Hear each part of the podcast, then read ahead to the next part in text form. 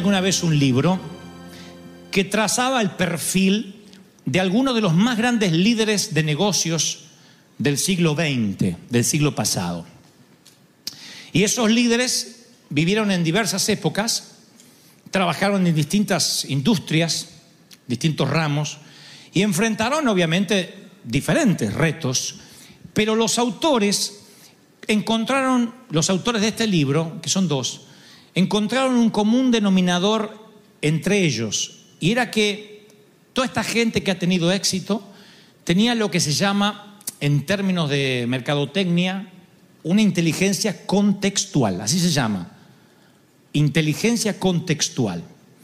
Y ellos dicen que este es el, lo que determina la diferencia entre el éxito y el fracaso en cualquier disciplina de la vida, una inteligencia contextual. Esto es, se los voy a poner así, es como que los grandes líderes poseen una gran sensibilidad al contexto que estamos viviendo, al contexto que en este caso ellos estaban viviendo.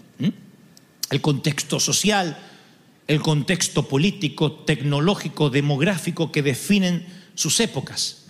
Como que hay gente que vive y no tiene idea en qué contexto está viviendo, ni en qué país, ni qué oportunidades hay en ese país, ni qué época está viviendo, en qué momento tecnológico está transitando. Y hay otros que no, que huelen y entonces al oler la, la oportunidad son personas de éxito, tienen un concepto muy claro de en qué contexto están ubicados. Por ejemplo, Steve Jobs, el creador de, de todo lo que nosotros tenemos, la mayoría de los celulares, de las computadoras.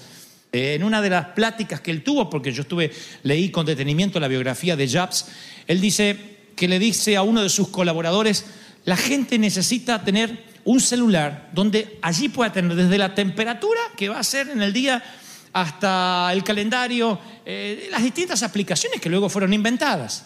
Eso es saber discernir las oportunidades, saber agarrar la ola justo cuando está subiendo. La inteligencia contextual es la capacidad de detectar oportunidades donde otros no lo ven. Y esto no es para los negocios nada más, esto es para la vida. Porque si eres soltero y no sabes captar oportunidades, vas a morir solo como una meba.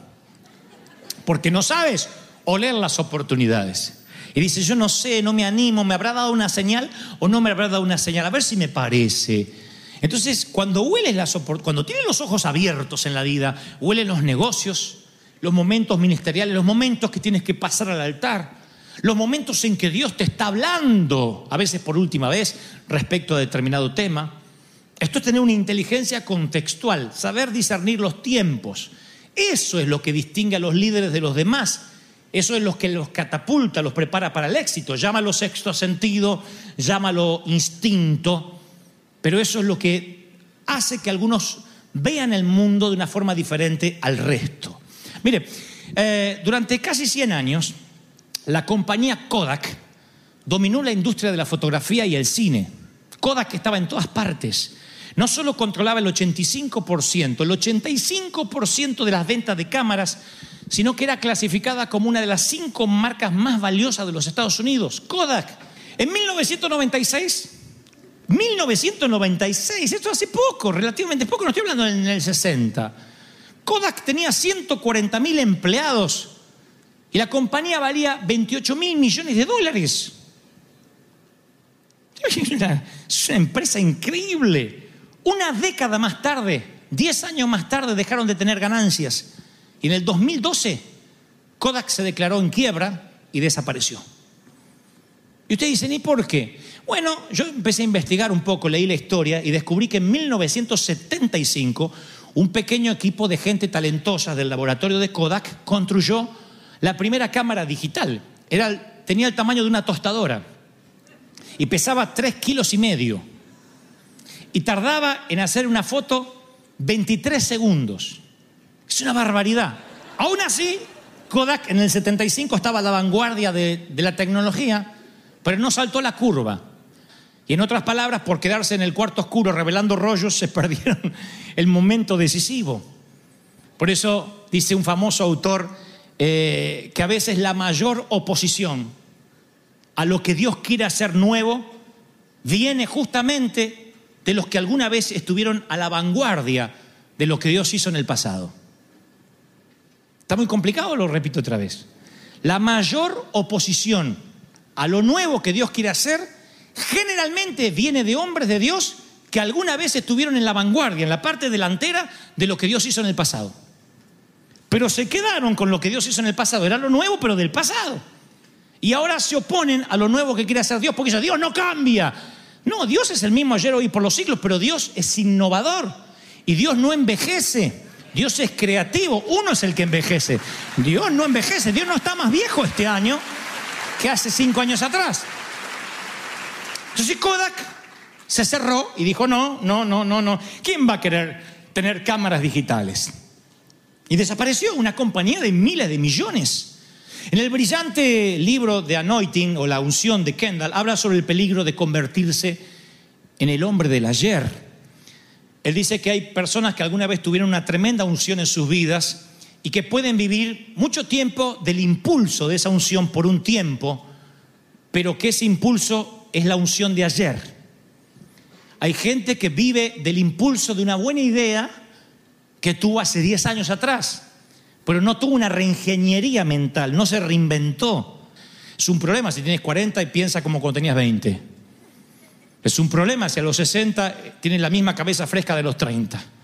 Uno va cambiando, va madurando, que no es lo mismo que pudrirse, se va madurando. Algunos se van pudriendo, otros van madurando.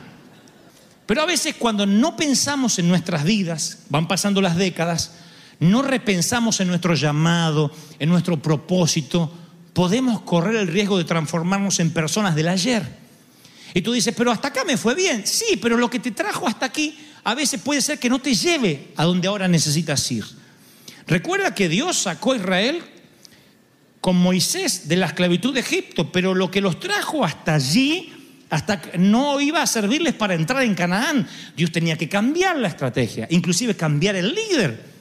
Y hay momentos críticos en la vida. Esto no se los va a hablar ningún pastor, se los hablo yo porque yo siempre estoy viendo cómo cambiar la curva. No quiero ser un predicador del ayer. Yo no quiero necesariamente seguir como vino hasta ahora. Hay gente que dice, no, no, yo ya estoy, ya es tarde, ¿qué voy a andar cambiando? Así voy a envejecer. ¿Por qué? Si uno puede cambiar, si uno puede decir, Señor, enséñame a redireccionar mi vida. ¿Por qué creemos que la inercia es una opción? La inercia es el enemigo número uno de la vida. ¿Qué es? La inercia es la tendencia natural de pensar en que la forma en que hemos pensado siempre, la forma que hemos hecho las cosas, es la manera que se deben seguir haciendo. Y es difícil a veces romper viejos hábitos y es difícil construir nuevos hábitos. Hay gente que dice, yo nunca hice ejercicio y nunca voy a hacer. Ya está, nunca voy a hacer. Nunca voy a hacer. Bueno, te lo vamos a poner en la tumba, nunca vas a hacer. Si quieres que haga Dios haga algo nuevo, no puedes seguir haciendo lo mismo de siempre. La pregunta es, ¿qué necesitas dejar de hacer hoy y qué necesitas empezar a hacer hoy? Eso es el cambio. Nosotros queremos empezar a hacer cosas, pero no dejar otras cosas. Y hay cosas que hay que dejar de hacer. Entonces, eso es entender los tiempos que vivimos. Ya se trata de una lista de lo que hay que hacer o de la lista de lo que tienes que dejar de hacer, tienes que tener esa lista porque si no, simplemente son deseos. Nunca van a ser planes. Tú necesitas tener una lista.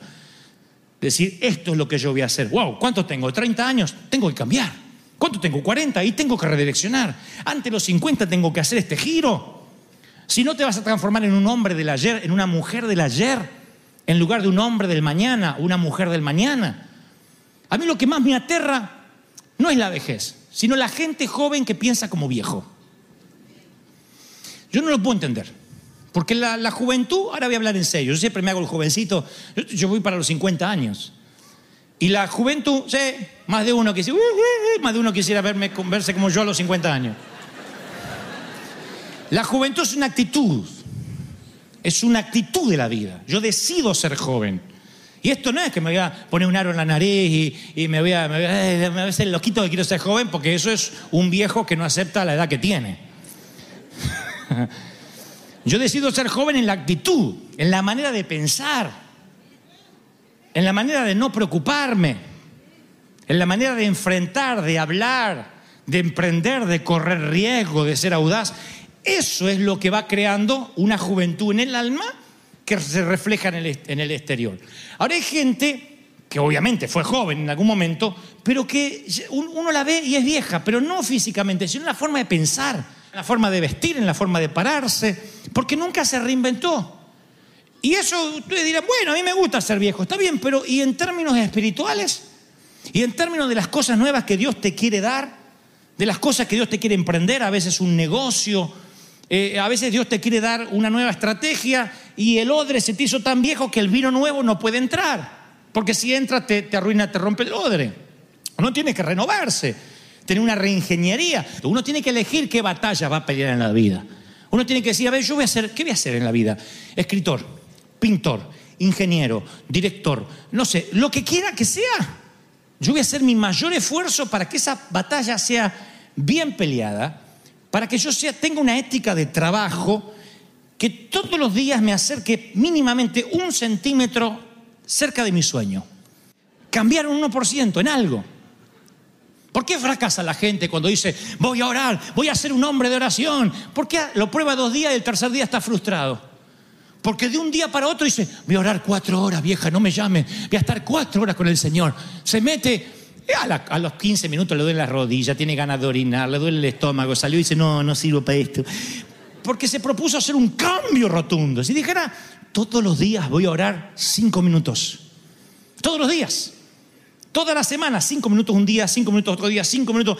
En una semana ya oraste 25 minutos y de repente ya casi eres media hora más espiritual que hace una semana. Eso es reinventarse. Eso es tener una ética de trabajo. Es una mentalidad que es ejemplificada, por ejemplo, por lo que dijo hace, unos, hace un tiempo atrás el, el actor Will Smith, el actor moreno de Men in Black, entre otras historias, o de Yo Robot. Él dijo, le preguntaron por qué es el actor más cotizado de Hollywood, más que Tom Hanks, más que Harrison Ford, que cualquier De Niro, Al Pacino, Will Smith es el actor más mejor pago de Hollywood y nadie se explica por qué su rostro en una película es sinónimo de grandes ventas de ese film, de un film que va a arrasar en la taquilla. Y él, en un reportaje que le da a People Anar, él responde lo siguiente. Dijo, creo saber el secreto por el cual soy uno de los actores más mejores pagos de Hollywood. Y él dijo, se los voy a leer tal cual. Yo no tengo miedo de morir en una cinta de ejercicios para correr, porque nadie va a trabajar con más ahínco que yo. Tú puedes ser más talentoso que yo, puede ser más inteligente que yo, incluso puede ser más guapo que yo. Pero si nos ponemos juntos en una cinta de correr, tú te vas a bajar primero o yo voy a morir arriba de la cinta. Y yo entendí cuando él decía eso, que es exactamente lo que Dios nos manda hacer. Varón esforzado y valiente. A Josué le dice una y otra vez, eh, mira que te mando que te esfuerces. Nosotros deberíamos decir, yo no temo morir en una cinta de ejercicio para correr. Puede haber pastores más talentosos que yo, puede haber más este, eh, inteligentes, incluso más guapos, aunque lo dudo. Pero si los dos nos ponemos a pastorear en la misma ciudad, en el mismo lugar, aunque algunos se van a cansar diciendo que California es una tierra dura, yo voy a morir arriba de la cinta, pero voy a estar ahí todo los días. Nadie me va a ganar en ética de trabajo. ¿Cuántos reciben esta palabra? Eso es el poder del esfuerzo. Eso es lo que vemos los empleadores en los empleados. ¿Cuánto voy a trabajar acá? De 8 de la mañana a 5 de la tarde, ok. Y pasa que un día le dice, ¿te puedes quedar media hora más? Eh, no era lo que habíamos arreglado. ¿Qué tenés que hacer a las 5 de la tarde? ¿Te esperan las Naciones Unidas? Obama te citó 5 y 15. Quédate, hombre. Pero es que no me van a, a mí no me van a explotar. Muchos tienen tanto miedo que no los exploten que nunca hacen la segunda milla. Y la segunda milla se hace para que te exploten. Si no, no es segunda milla, es hora extra. Y el Señor nos dijo, cuando te pidan que camines una milla, haz una hora extra de una milla más, así vas juntando dinero para la casita. Dijo, haz otra milla más, gratis, que te exploten doble. Eso es una milla extra, no es hora, no es hora extra, es una milla extra. Dar más de lo que se nos está pidiendo. Eso es lo que vemos los líderes, los jefes, los empleadores. Mirá, si no lo he hecho, no se me va. Pero qué feo cuando alguien está. les arrancaría el brazo, mira, para que no miren la hora. Mirando la hora así. Las 5 de la tarde, se lo llevó el Señor. No está más. Lo mismo para entrar. Se le dice, tu horario es a las 7, a las 8, y el tipo jamás va a llegar 6.58. Parece que está esperando así. 6.59 y está con el pie afuera. A las 7 y entró, como diciendo, no me pueden echar. Haciendo lo mínimo, nunca vas a tener un galardón máximo. Eso es un principio bíblico. ¿Qué es el esfuerzo? Hacer algo más, quedarte en la cinta de correr diciendo, al lado corre uno más guapo que yo, allá corre uno más inteligente, allá hay otro más capaz, pero nadie me va a ganar en persistencia. Nadie va a ganarme, porque los juegos no se ganan el día del partido, los juegos se ganan en la sala de pesas, se ganan en la sala de entrenamiento. Los juegos no se ganan el día del partido. Salgo a jugar y soy Messi. Se ganan en el entrenamiento. Siempre. O Chicharito. Perdón. Ve que tengo que ser neutro acá. Chicharito es un jugador mexicano que dicen que como Messi. ¿Te da cuenta lo que me toca sufrir acá?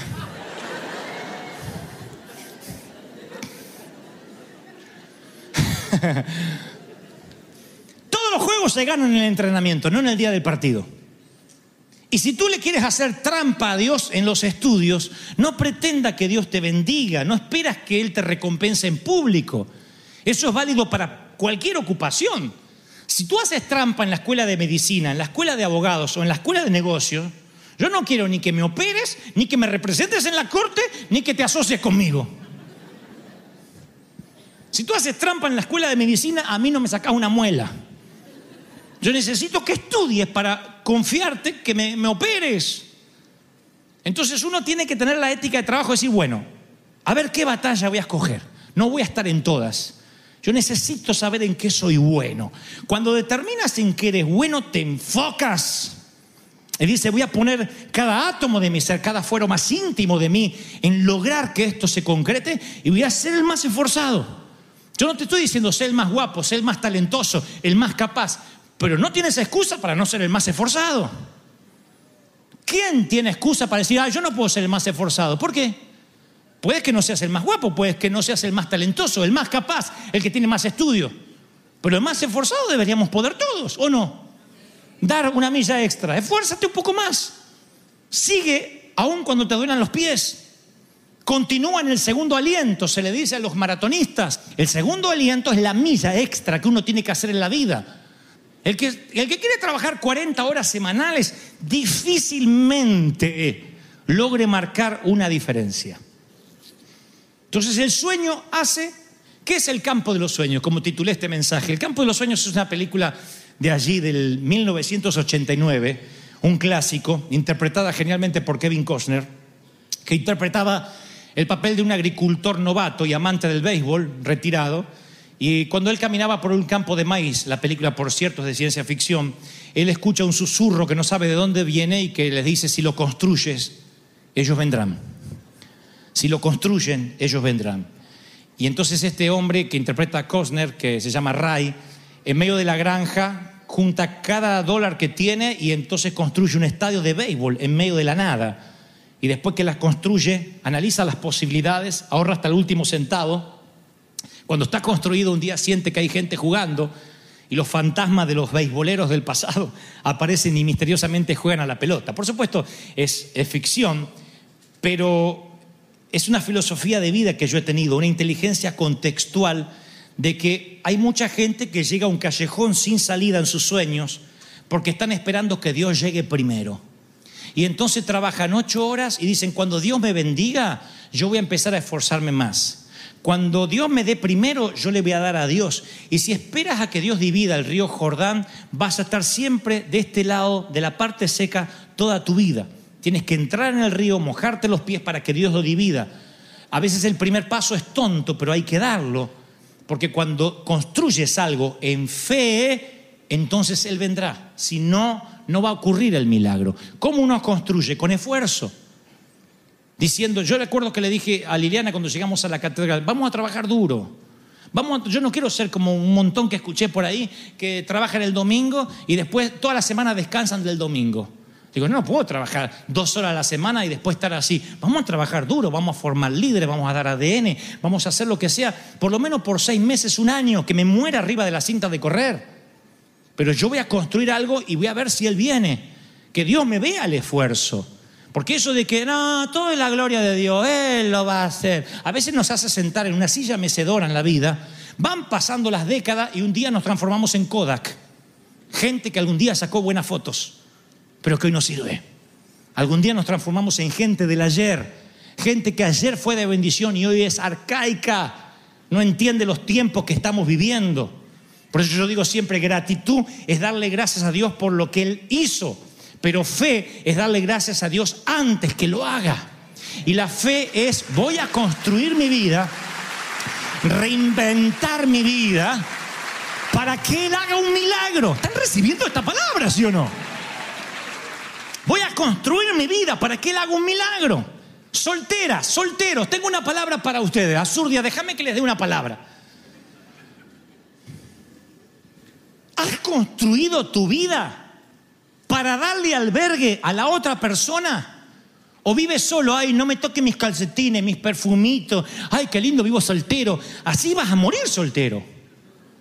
Has construido algo de modo que cuando tengas construido la casa, la cabaña, todo listo, te digas, Señor, ya estoy listo. Ahora sí, estoy listo para que cualquier mujer pueda tener una vida de princesa conmigo. ¿Ya estás trabajando para tu futuro? ¿O estás esperando tener un futuro para empezar a trabajar? Ustedes se ríen, pero es serio, ¿eh? Algunos esperan enamorarse para después salir a buscar trabajo. ¿De qué trabaja? Ahora de nada, pero te prometo que ahora. Señor. Algunos están esperando que primero se abra el Jordán para ellos cruzar. Y Dios dice, no, las señales siguen a los que creen. El que cree no sigue las señales. De allí las tonterías. Le pedí tres señales a Dios. Rubia, con dinero, para que me sostenga mientras lloro. Un perro te va a dar Dios, rubio.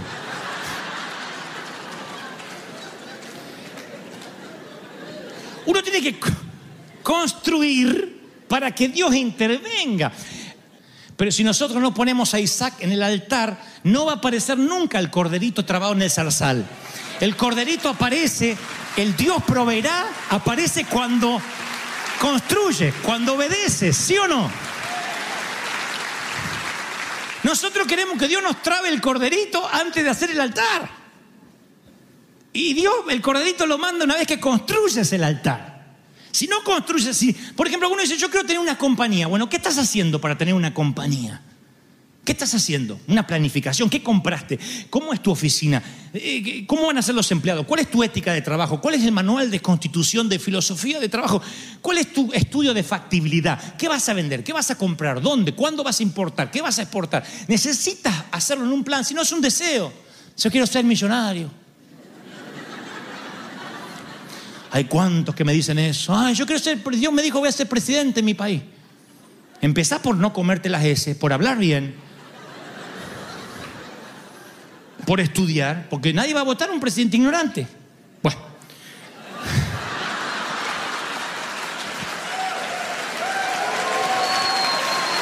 A estudiar, a capacitarse. Si lo construye, ellos vendrán. Dice la película El campo de los sueños. Y la Biblia está llena de historias del campo de los sueños. Porque si Noé construía el arca, Dios iba a enviar los animales de dos en dos. Si Eliseo había zanjas en el desierto, Dios las iba a llenar. Si la viuda pedía prestadas vasijas vacías, Dios las llenaría con aceite. Está llena la Biblia del campo de los sueños. De personas que tuvieron que avanzar en fe. Porque si quieres caminar sobre el agua, tienes que salir del bote. Tienes que bajar. Y es así como Dios convierte el mar de Galilea en un campo de sueños si no solo es el mar de Galilea. Tienes que entregarle tus pececitos, tus panes al Señor para que se convierta una multitud de hambrientos en un campo de sueños, de multiplicación. Si quieres experimentar la mano milagrosa de Dios, tienes que intentar algo que esté más allá de tus recursos. Puede que no sea mucho, pero los campos de sueños vienen cuando empiezas a construir, cuando trabajas duro, cuando dices me subo a la cinta de correr y que los demás se bajen primero. Yo voy a morir acá. Eso es construir. Eso es el esfuerzo. Esto lo hemos hablado decenas de veces. Pero yo quiero que lo apliquemos en la vida, que lo apliquemos en la familia, que lo apliquemos en los negocios, eh, en el ministerio. Decir, yo quiero hacer una segunda milla extra, construir algo y si lo construyes, Él vendrá. Si construyes un arca, el diluvio va a venir. Si abres zanjas, la lluvia las va a llenar. Si buscas vacías, vasijas vacías, el aceite va a venir. Pero tienes que hacer algo. Si no te mueves, si no te reinventas, si no tienes una reingeniería, ahora que vas a cambiar de década en cualquier momento, no lo vas a hacer más en otros 10 años. Y el Señor está hablando directamente contigo. Si Dios habla de Pedro es porque hay un Pedro aquí.